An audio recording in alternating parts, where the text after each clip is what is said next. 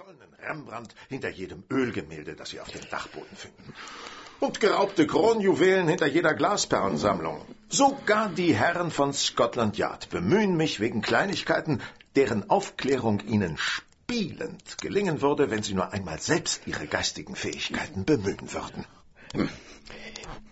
Holmes, Holmes, Sie übertreiben.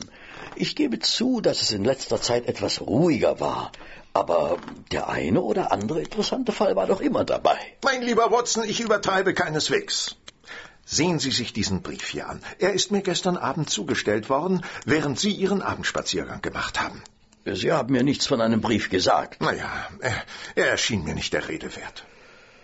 Ähm, äh, äh, darf ich? Äh, Bitte.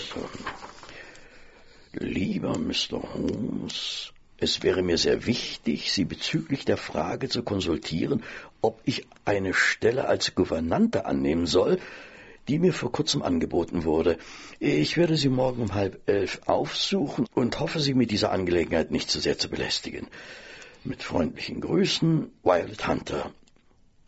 Ähm, äh, kennen Sie diese junge Dame, Holmes? Nicht im entferntesten. Aber dieser Brief ist wieder einmal bezeichnend. Die traurige Aufgabe meiner detektivischen Praxis scheint es in der Tat nur noch zu sein, verlorene Bleistifte wiederzufinden und äh, jungen Damen aus Internaten Ratschläge zu erteilen. Noch dazu, wie ich bemerken muss, jungen Damen, die sich nicht in Pünktlichkeit üben, da es bereits einige Minuten nach halb elf ist. Ach, Holmes, Sie sehen die Dinge zu schwarz. Äh, vielleicht verbirgt sich hinter der Anfrage dieser jungen Dame ja ein spannender Fall. Watson, ich bewundere Ihren Optimismus. Leider kann ich ihn nicht teilen. Wie dem auch sei, wir werden es in Kürze von Miss Hunter selbst erfahren, denn ich zweifle nicht daran, dass sie es war, die soeben geläutet hat. Holmes, ich bitte Sie. Äh, wir hatten schon oft Fälle, die sich erst auf den zweiten Blick als interessant erwiesen haben. Äh, denken Sie doch nur an. Ähm Herein. Miss Hunter, wie ich vermute. Ja, genau, Mr. Holmes. Sie sind doch Mr. Holmes. In der Tat, das bin ich. Ich darf Ihnen meinen Freund und Kollegen vorstellen. Dr. Watson. Äh, guten Tag, Miss Hunter. Bitte nehmen Sie doch Platz. Dankeschön. Ich hoffe, Mr. Holmes, Sie entschuldigen, dass ich Sie mit einer scheinbar so unwichtigen Sache belästige. Den ganzen Weg habe ich mich gefragt, ob ich so einen berühmten Mann wie Sie überhaupt mit so einer Kleinigkeit behelligen darf. Ich habe mir sogar unten vor der Tür noch überlegt, ob ich nicht besser umkehren soll, weshalb ich wohl ein paar Minuten zu spät bin. Ich bitte das zu entschuldigen.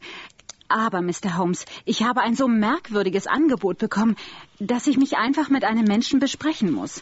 Und da ich keine Eltern oder sonstigen Verwandten habe, die ich um Rat fragen könnte, und weil ich noch vor kurzem in der Zeitung über Ihren letzten Fall gelesen habe, dachte ich, Sie wären vielleicht so freundlich, mir zu sagen, was ich in dieser Angelegenheit tun soll. Beruhigen Sie sich erst einmal, Miss Hunter. Ich bin sicher, mein Freund wird gern alles für Sie tun, was in seiner Macht steht.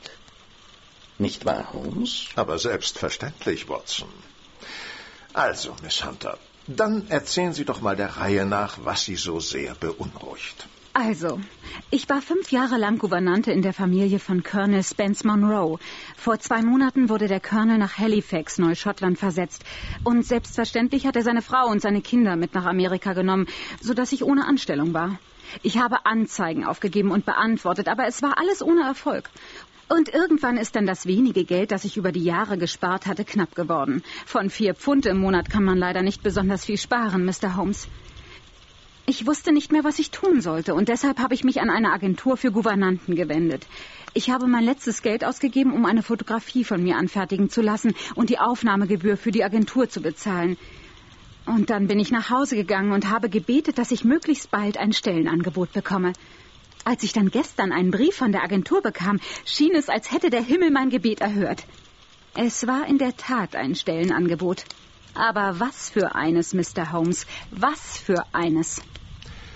Darf ich fragen, was dieses Stellenangebot so ungewöhnlich macht, dass Sie es für notwendig halten, zunächst meinen Rat einzuholen, ehe Sie darauf antworten? Aber ja, natürlich, selbstverständlich, Mr. Holmes. Das muss Ihnen ja von mir alles sehr dumm vorkommen.